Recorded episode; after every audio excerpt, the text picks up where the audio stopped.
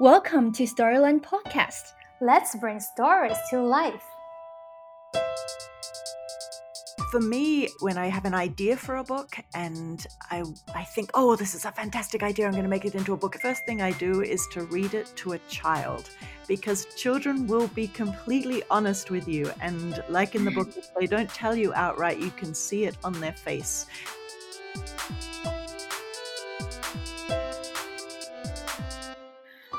You're listening to Storyland's conversations with children's book authors and illustrators around the world. I'm your host, Ella. Today, I have on the podcast with me Sophie Blackall. Sophie is an Australian artist and illustrator of children's books based in Brooklyn, New York. And she's also two times Caldecott Medal winner for Finding Winnie in 2016 and for Hello Lighthouse in 2019. In this episode, we talked about the Sophie's latest book in 2020, if you come to Earth, this book is a glorious guide to our home planet and a call for us to take care of both Earth and each other. Sophie shared a lot of background stories of how she made this book, and she also shared how she cultivated her own children's interest in art. Without further ado, now let's welcome Sophie Blackall.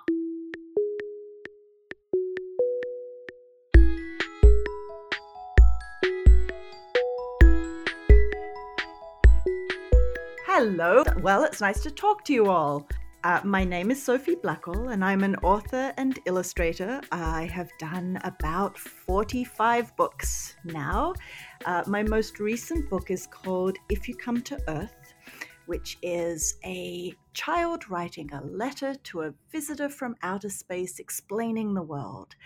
And my last book was called Hello Lighthouse, and I came to China on a wonderful tour last summer. It was in August, and it feels like a lifetime ago with everything that has happened this year. But we had seven days and seven cities, and I will remember it forever. It was a whirlwind trip, but we had such a fantastic time in China. And we were so excited how much parents and children were really embracing picture books in China. It felt like such an exciting time. Yeah, Sophie, I'm so excited to have this chance to talk to you today. Actually, starting from Lighthouse, I start to really notice about you because of the style you paint and the way you tell stories. Today, well, I'm very honored that we will have this chance to talk more about your latest book, If You Come to Earth. And this book is uh, inspired, I know it's inspired by thousands of children you have met during your travels around the world in support of UNICEF and Save the Children. You said earlier that you have created 45 books, right? You're very prolific and uh, you must have very busy schedule, but how come you still decided to take a big amount of time to work with UNICEF and Save the Children? I remember the the first email I got from UNICEF asking whether I might like to come to Africa, to the Democratic Republic of Congo, to visit with communities and families who had suffered from uh, measles, the, the disease measles.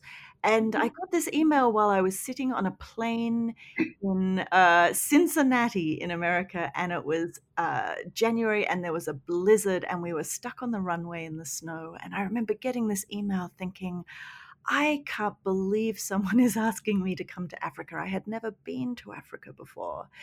And the idea of using illustration and drawings to work on something that might possibly help the people who are doing this incredibly important and difficult work to save children's lives from a disease like measles seemed to me an opportunity that I couldn't possibly turn down.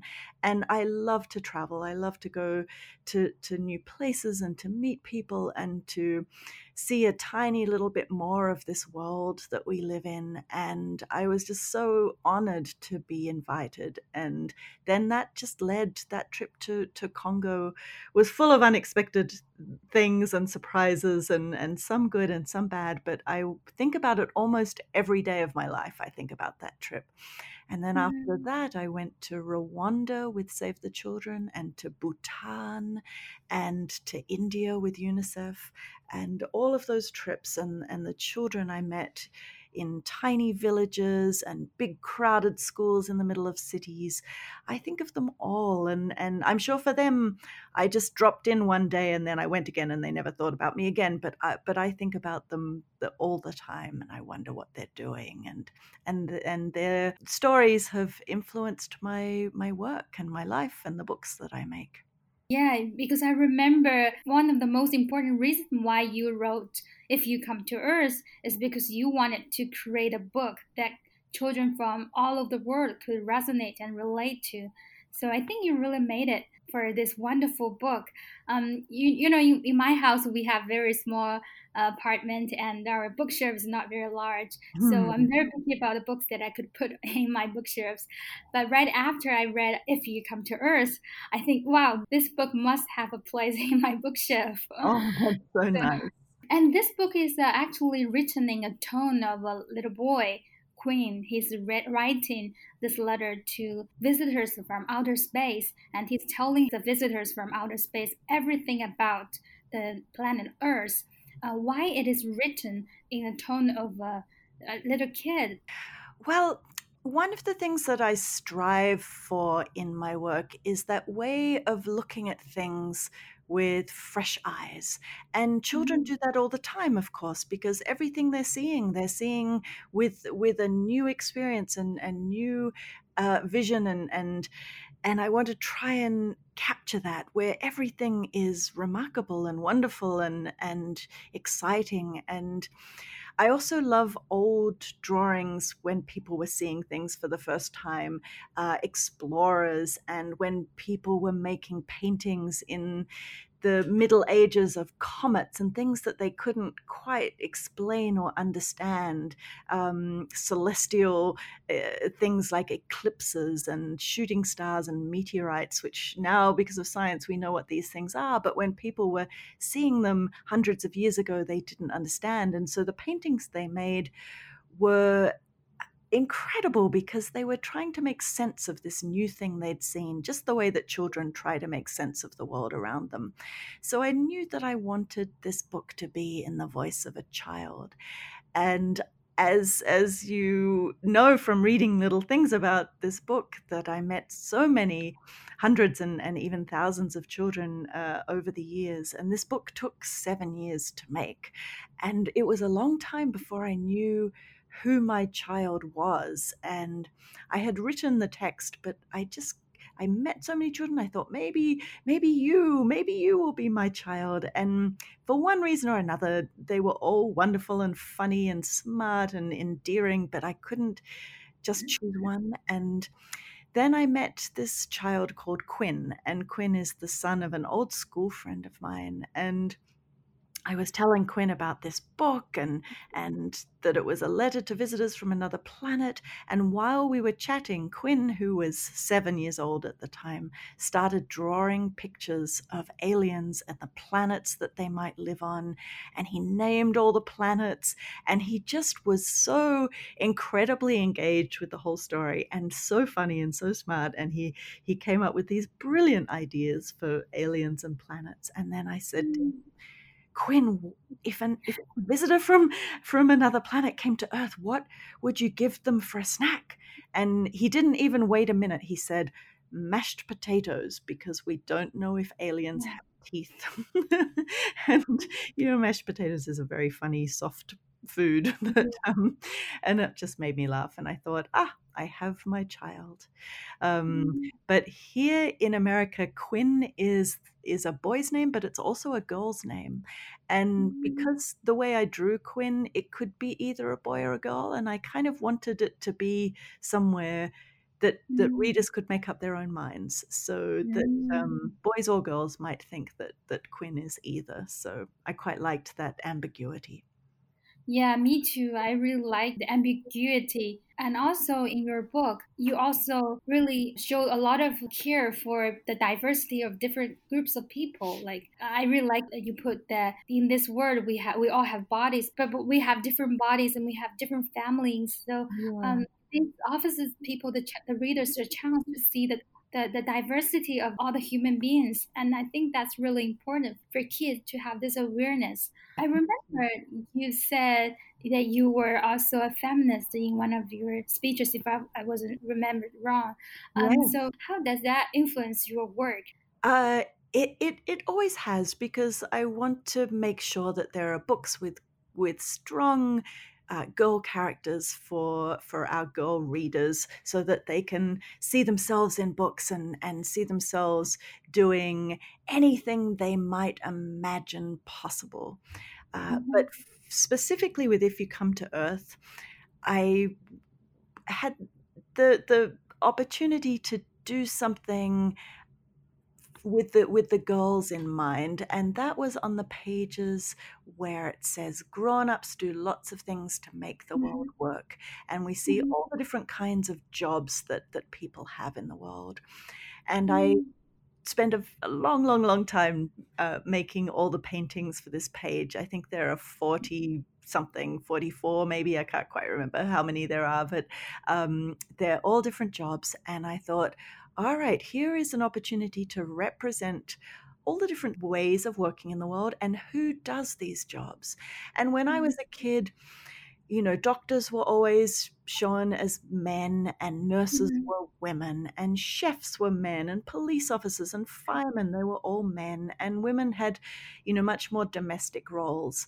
And that that's wonderful too. You know, there is there's nothing better than than raising a child as your job. You know, that's that's one of the best jobs in the world.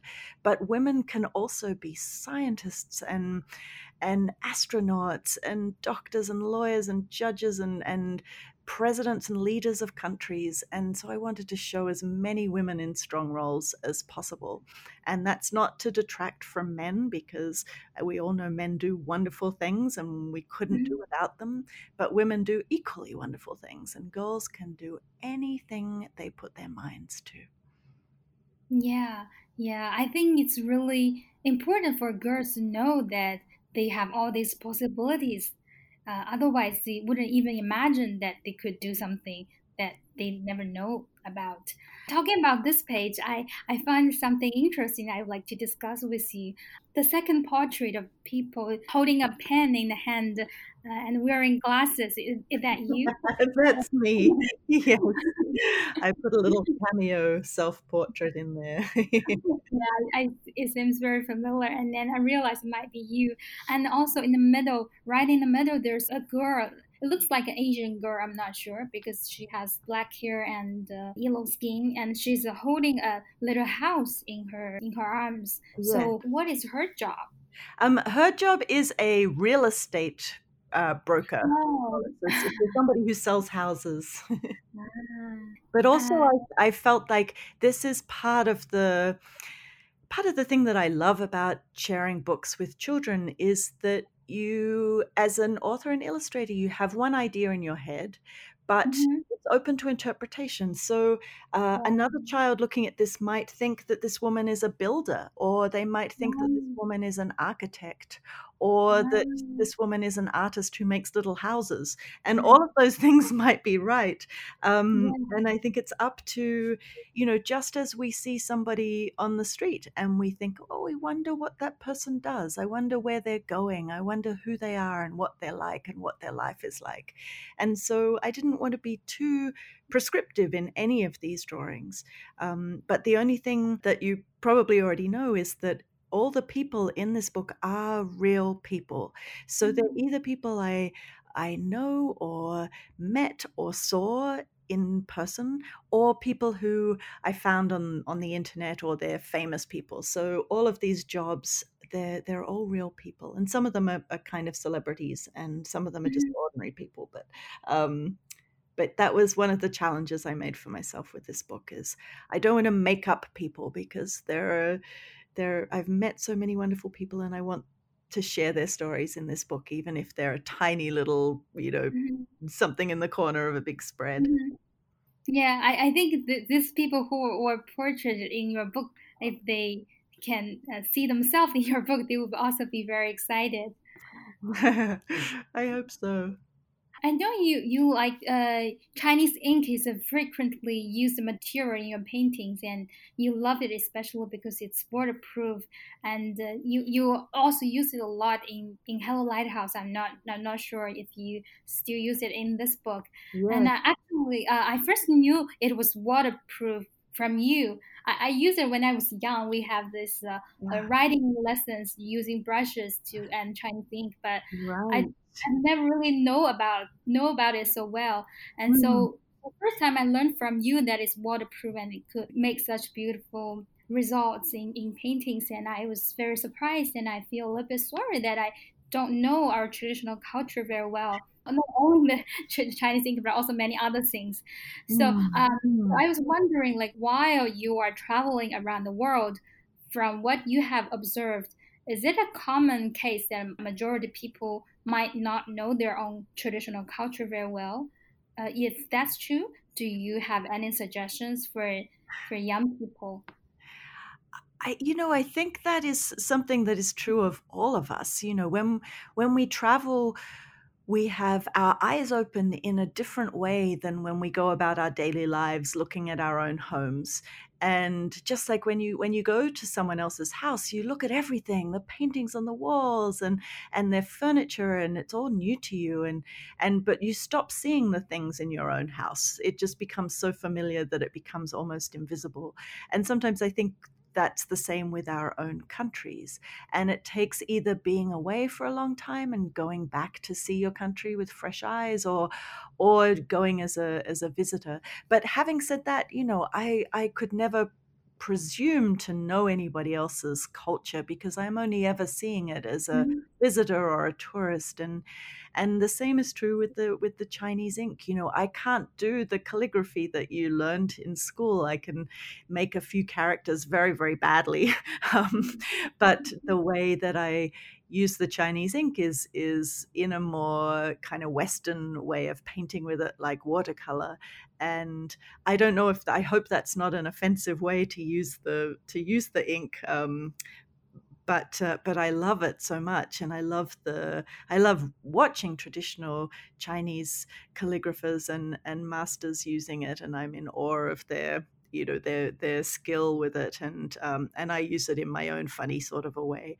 Um, but I think uh, I think while we can respect one another's cultures and you know make sure that we don't ever just use anything from another culture without really thinking about it carefully. I do think that part of the what makes the world so wonderful and and fascinating and thrilling is learning about each other's cultures and and food and clothing and art and music and literature and all the things that that each culture has its own history and rich um, examples of all of those things. And to learn as much as we can about each other's cultures, I think reminds us all that we are human and that we share this world and this planet and that we have so much more in common than we do the things that divide us, and that it's a wonderful thing to learn about one another, and that those things can all coexist, that we can be different and we can also support and and look after each other and the planet that we share.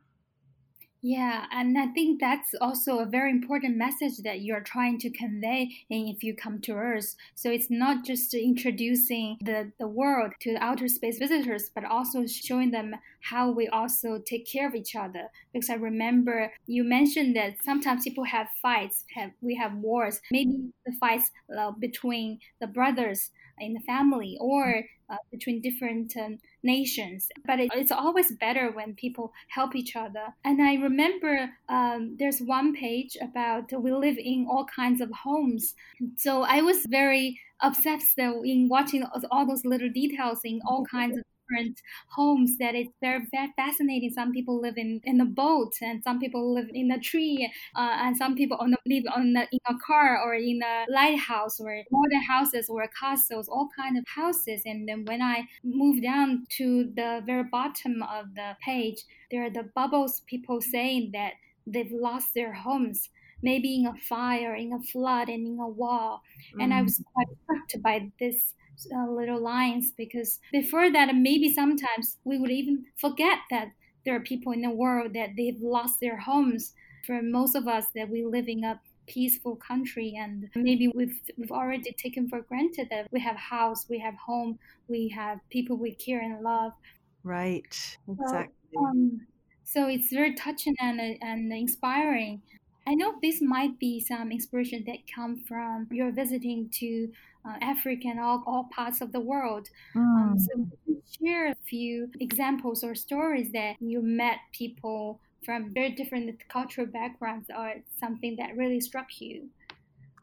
Yes, well, uh, when I was in Rwanda, uh, the project that we were working on there with Save the Children was bringing books into schools and not just bringing uh, bringing a bunch of books in English, or you know, I think a lot of people think, oh, we can send them our books, and wouldn't that be wonderful? But but the children in Rwanda were they speak and read Kinyarwanda, their local language, and so books in English they might be able to look at the pictures, but they're not really going to to be so valuable to them. And so the project was to teach uh, storytellers and artists to turn their stories and, and paintings into books for children. And then those books got made and printed and put into little wooden bookshelves, which were delivered to schools. And they were tiny little schools in, in villages. And we traveled all over to, to visit them and to see these children opening a book for the very first time in their lives. And these are cultures that have, uh, you know, that are rich in storytelling. It wasn't that the children hadn't heard stories before, but but as they were learning to read, they just had really boring uh, either sort of textbooks or the teachers would just write sentences up on the wall and say them out loud, and the kids would repeat them like this, and that's how they would learn to read.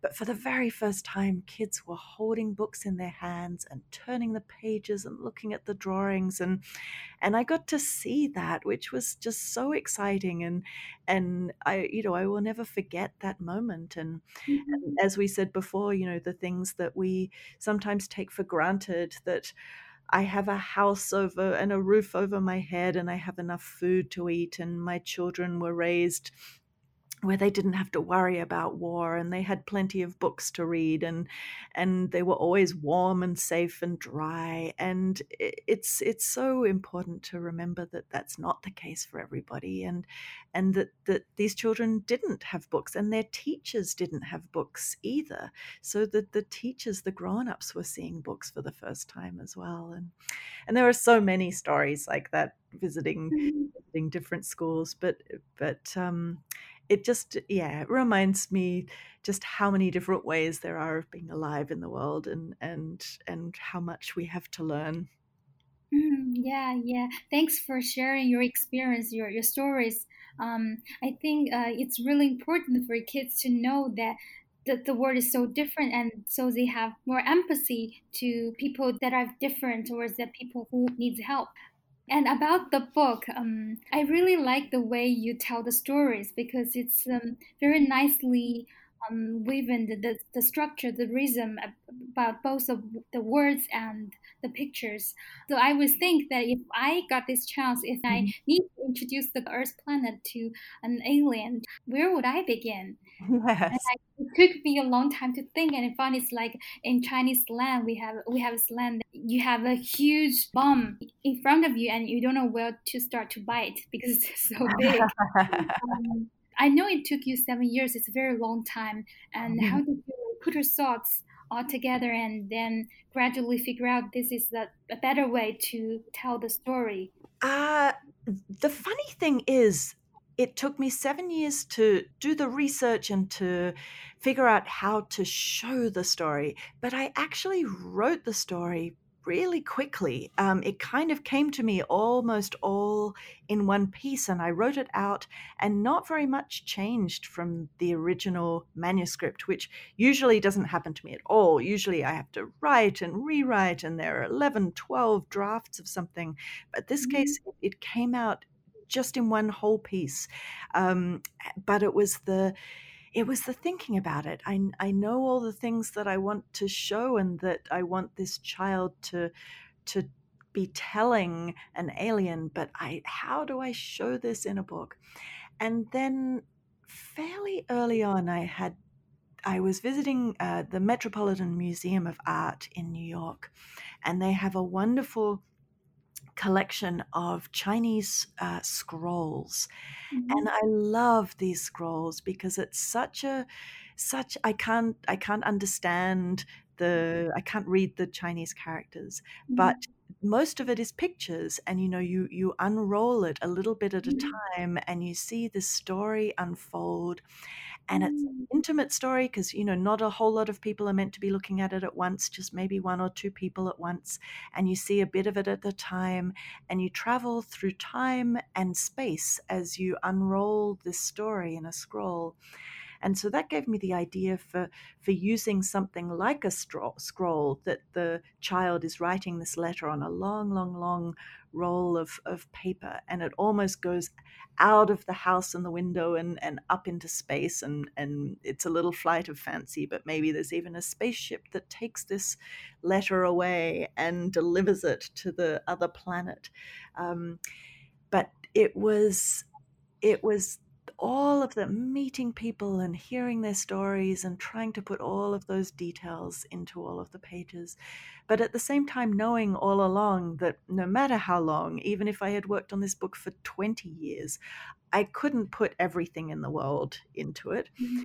And it is only one child's letter and just like mm-hmm. you said you sat down and thought how what would you write and i love that and i love that idea and i hope that that kids reading this book will will think exactly that. What would I write, and what what did Quinn leave out in this letter that I would include in my letter? And I think that's fantastically important because it's not meant to be this is the only letter and this is the mm-hmm. only way to describe the world because yeah. we all see the world different ways right wherever we're mm-hmm. from where however we live we we see our own version of the world so i think that's really important yeah, and that that could be a very good creative writing ideas for children that everyone could start their own version of a, a letter to to the aliens, right?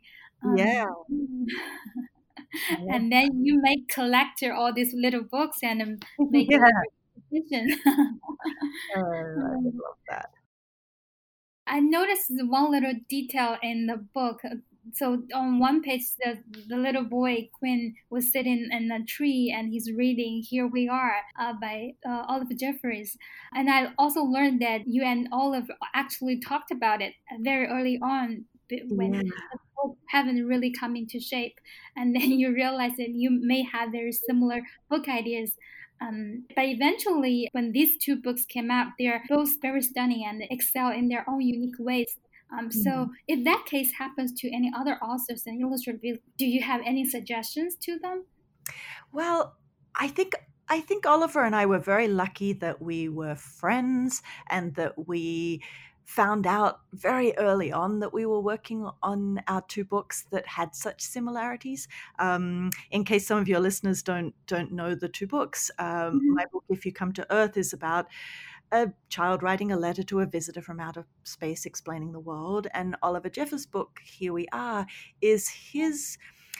Uh, his attempt to explain the world to his newborn son. So he brought his baby home from hospital and was carrying him around the house, trying to get him to sleep and chatting to him. And he decided to show him the house and he realized you don't know anything you know as a newborn baby he said this is the mm. kitchen and this is where we make food and so, oh wait you don't know what food is and so he set about sort of writing this this book to explain the world to to a new person on earth so there were mm. very definitely similarities but then we realized that that our books were, were really quite different and it was it was a wonderful privilege, I think, to be able to talk to another artist who was thinking about the same sorts of things and then how we might go about them in different ways. And you know that's something that's very exciting when you share ideas with someone and also you know you don't want to copy each other and and so in a way it mm-hmm. forces you to to really think extra hard about what you're trying to do and what you're trying to make and and why does your book need to be made? Why does this story need to be told? And sometimes those are hard things that you don't really want to think about. And if somebody else turns up with the same idea as you, you think, oh, I'm just going to give up because there's not room enough for both of us. But I think Mhm. that's an opportunity to to step back and, and to really think about your project and what is the story you're trying to tell and how can I make this my own and how can I make this a story that that kids will want to read and that they'll want to read again and again and again because you know children don't read a book just one time they read it over Mhm. and over and so it's making a story that will last i i hope my my dream really when i make a book is that children will want to read it, that they will choose it at bedtime or choose it on the library shelf or choose it at school, and then that they will want to read it again. And then my deepest secret hope is that they might love the book so much that they keep it when they're grown up to read to their own children. And i'll be old mm. old old by then but that's that's what i that's what i hope mm. for. When I'm reading this book, I, I think that, well, I definitely will read it to my son when he grows older because he's too young right now. yeah. Um, actually, I've also read it to my mom. So because when I'm preparing for this interview and she saw me reading that, and I introduced this book to her, and she's amazed by all those details because she couldn't really Oh. read English very well, but she could read the pictures, and then she is fun. It's very, very amazing. that's so lovely oh And I think um, the most fascinating thing about this book is the details. And I know that when you're creating this book, you actually had some interactions with the readers as well. For example, uh, on the color page, you actually uh, the ideas online, right? So, yeah so when I first read this page, I uh, when before I look closely on the names of the colors on the tube, I think, wow, it's just the, the colors we need to use to paint uh, the world. And then when I look closely, it's very surprising. It includes both very specific colors and very abstract colors. Like there's a color uh, uh, called proud, or the color about grandma's lipsticks. I love that one um, yeah because I think when the readers or the people from online they gave you these suggestions, I'm not sure if they will also tell you the story behind why they uh, propose that's the name of the color. Uh, is there one or several colors that leave you a very deep impression, or there's an interesting story behind? Yes, this is one of my favorite pages of the book, uh, partly because to me, I look at it and I think of this uh, sense of community, you know, that um, we have a saying that it takes a village to raise a child. Um, and I Mm-hmm. feel like it, it took a village to make this book. And there were so many people that helped me along the way. And one of the pages was uh, was was suggestions for the color names. And I could have just named them ordinary colors, or I could have made them up myself. But I loved the idea of of people giving me these suggestions and I think there were uh, over a thousand um, people suggested things, but one of my favorites was uh, it's a pink color and it's over on the right hand side of the page and it's called Nettie's Cap. And the man who submitted this color wrote a whole story and it was about his grandma who was she had alzheimer's disease so she was losing her memory a little bit but she used to like to knit and she knit very quickly and she would make these little pink woolen hats and she made so many of them always the same thing always the same color and she would give them to all of his friends and he was in high school and so eventually almost the whole school had the had these pink caps that Nettie had made for them and she used to say to them all just be yourself and Mm. it um, it almost almost made me cry when I when I read it. I just thought it was such a lovely story. So I just I like that that color. You know, most people will never know this, but the book is full of little stories like that that Yeah. are behind all the things. Thanks for sharing. Because uh, otherwise, we would just read it and then, oh, it's a Nettie's cat. Yeah. We, we, don't really know why it, Mhm. it I'm very curious about um, because this book has been uh, it's only been out for a few months here in the states or in the world, but it's uh, it's been translated into many different languages and I think 18 or 19 different languages. And I'm very curious how this color page translates in different Yeah. languages. Like, Yeah. are you reading the Chinese version or do you have the English version? Uh, right now I have the English version. I I'm not sure we have the Chinese version yet. Aha. Hmm. No, But I'm curious when when you when you get the Chinese version how the colors Mhm. are translated. yes, yes. It's very challenging. I bet. Another one of the the pages was uh, talking about taking a a whole village to make this book was that um, the page where the kids are in school and it's uh, I'm a kid and kids go to school to learn stuff so we'll know what to do when we're growing up.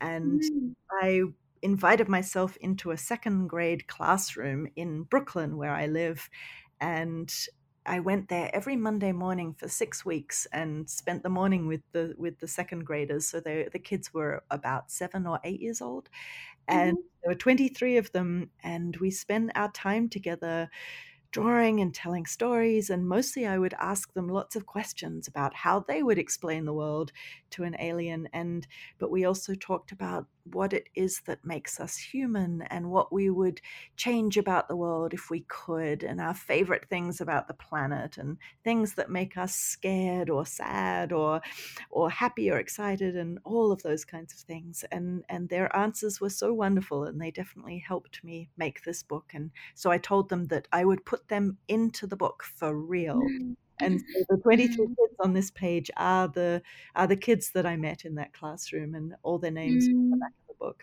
Drawing pictures of aliens, which were pictures that I made in schools, um, in in different schools all over the world, and uh, we would make an alien together, trying to imagine what a visitor from another planet might look like, and they would give me ideas, and we would draw these creatures together. And so all of the drawings that the kids are making on that page are the real drawings that I made uh, with kids around the world.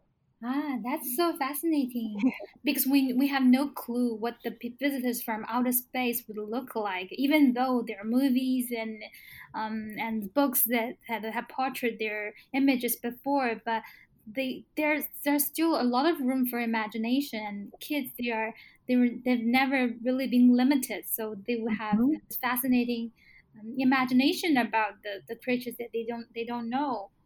Mm, Exactly. And mm, kids don't hesitate, you know, they they just have it in their head and they start drawing it immediately. Whereas grown-ups, you know, we we think about things too much and we we mm. hesitate and we're we're not so brave when we draw. But I I love watching kids draw because they're just so uninhibited. They just go for it straight away. Yeah, yeah. Almost everyone, when they were young, they loved drawing. But starting, I don't know, starting from when, when people have uh, awareness of uh, good or bad, they have such a criteria that's um, being told. And then sometimes some of them started to become very careful about what they do. and they may think, oh, I'm, I'm not drawing good enough, and then they stop drawing, and that's a really a shame. Um. And and learn that when you were young you love drawing but you also have some frustrations as well. I, I didn't know how you overcame it and uh, and later you become a mom and you have your own children. And i was wondering when you are cultivating their interest in painting is there any suggestions that you could share with more parents? Uh, Well, when I was growing up, uh, you know, my my mum always had uh, paper and, and art supplies around the place, and we didn't have very much money, so they weren't fancy things, but but there were paints and i used to go to the butcher shop in the village where i lived and i would ask them for some of the paper that they would use to wrap meat up and it was just big sheets of white paper and they would they would give me some of that paper and and so i've always liked butchers for that reason and i would take it home and, and use it for drawing on um, but so i tried to do the same thing with my own kids and and always have materials around and not uh, you know to have have them easily accessible in the house. So uh, we have a, a big table in which is our kitchen table for eating on for doing homework on and also for drawing on. And and it was always a little bit messy but um, i didn't I, I loved that it was a table where everyone could sit around and be making things and doing things and and rather than being too precious and having everything tidied away all the time. But Mm. even that you know of of my two children my older daughter went to art school and Mm. is uh, is going to be an artist and and she would always draw and always make things but my youngest son doesn't like drawing at all so you know it's about the their personalities are different too Mm. and so i couldn't i couldn't get him to, to draw and it's it's a little bit unfair because the few drawings that he did do for me i have up on the wall in my studio and uh, he's 21 now but i still have these drawings from when he was a kid. But my daughter who has done hundreds and hundreds of drawings you know i don't have as many of, hers up on the wall which is so unfair but that's the, that's the way it goes what I said earlier that we as parents help kids to preserve their interest and love for drawing, I think it's not necessarily everyone will become an artist in, when they grow up. But Yeah. for example, when they, they're tired or they're bored, they would like to draw something or they would like look at some drawings to entertain themselves. I think that would already be a very good thing. Yes. Mm. We even my son who who didn't really like drawing um you know for the sake of it would still play drawing games and we we would play Mm. drawing games all the time where someone would draw a little squiggle or a scribbly line and you pass it to the next person and they have to turn it into a picture and and we would play that game all the time if the kids were bored or if we went out to eat in a restaurant and they got fidgety we we would I'd always have paper and pencils with me so we could play the the, the drawing games Yeah, then that it's not about painting something pretty, but about uh, expressing your ideas in a creative way. Exactly, because drawing is it's a kind of magic, right? There's I I think about this that there's no other way to show another person what is inside your head. Mm. The drawing, you know, you see something in your head and you can see it really clearly, but no one else can see it. And we haven't yet developed the technology to show somebody what's inside your head. I'm sure it will come one day. But for now, what we have is is drawing and you can take a pencil and a blank piece of paper and make a drawing on there that didn't exist a moment before and and I think that's magic. Yeah, but it also takes practice. I remember once I had a very fancy dream. It's when I wake up, I was so excited because everything in my dream was so pretty, and I Oh. really want someone else could also see it. And so I tried to do it, but failed because it's very hard to draw from what I remembered. And then, then I wish there's a machine that could take a photo in my in my mind, and I can show Yeah. Oh, it's Mm. so true. I think I, I talk to kids about that all the time because I think they think that when you uh, are an illustrator for your job that you've always been good at it or that you know they they get frustrated that that exact thing that you just described that they can see a picture in their head but when they start to draw it it doesn't come out that way. And i remind them that that happens to me all the time and and every artist has that problem and but you can kind of turn that into something fun and experimental because you you don't know how it's going to come out Mhm. and you have to sort of just accept that it's going to be a different thing from how you saw it in your head and embrace that it is going to be different and um, and just kind of go with it and that's the bit that takes some practice i think the not being Yeah. frustrated and the kind of accepting that the way you draw is the way you draw Mm, yeah, and I think like in, in this book, you also did very well in presenting those things that's invisible, like the wind, the germs, etc., and also the thoughts we cannot thi- think about. So our Mm. thoughts, but we sometimes we show our feelings on our faces, and uh, Mhm. yeah, that, that those kind of connections you made very well. And I think in this particular year. That because of the pandemic, that people could not really travel very far or travel as frequently as they couldn't before. This book offers us the great chance to take a glimpse of uh, the lives far away. Like we have this chance to just follow the people from outer space to have this tour around the, the globe. So I really say thank you for making such a wonderful book, and it came out just at the very right time.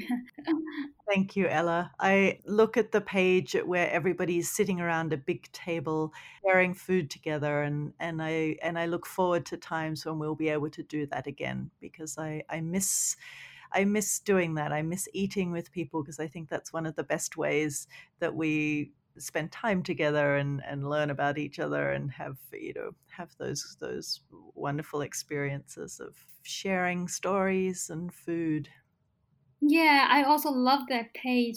It's always a very attractive topic to talk about the, the, the global food, the diversification of food, and people are always connected by, by the food. We we don't not only need food to survive, but also um, there are also cultures behind the all different kinds of food. And we yeah. ate so well on our trip to China, and I I still dream about some of the some of the dishes that we ate. if you come to China again, uh, you, you, you, you should definitely come to Shanghai and visit us, and we would have a, have a nice treat on you. I would love that. So uh, before you go, I have one more question. In Storyland, we have a lot of kids and they there are young artists as well because each semester they write a book of their own. So many of them are very proud to say that they they have several books. So for these young creators, uh, do you have any suggestions about writing or illustrating? Oh my goodness. Um, I'm so excited that they're making books. This is wonderful. Uh, I think for me, when I have an idea for a book and I, I think, oh, this is a fantastic idea, I'm going to make it into a book, it's going to be great. The very first thing I do is to read it to a child because children will be completely honest with you. And like in the book, they don't tell you outright, you can see it on their face. So mm. I would suggest that to anybody who is making um, a book, no matter how old they are, is to share it with a fellow child and and see how see how it reads out loud and and see what makes a reader want to turn the page because that's really what making books is all about. Encourage the reader to want to turn the page to find out what happens next Thank you so much for being with us today. I really appreciate for all the stories that you shared uh, when you're creating this book, and I think they're really inspiring for all the readers and listeners Oh, thank you, Ella, for having me and for asking such good questions and for caring this much about books because it's it's one thing for us to make them in our little houses or studios or wherever we are and then they get sent out into the world and and you just hope that they find a reader who cares about them and the fact that that you all care about books so much is is just wonderful and makes me very very happy. So thank you. That was my conversation with Sophie Blackall. If you would like to listen to more of our conversations with children's book authors and illustrators around the world, don't forget to subscribe to our podcast. And if you would like to know what's going on in Storyland, check out our website in the show notes. Stay tuned. Until next time, bye.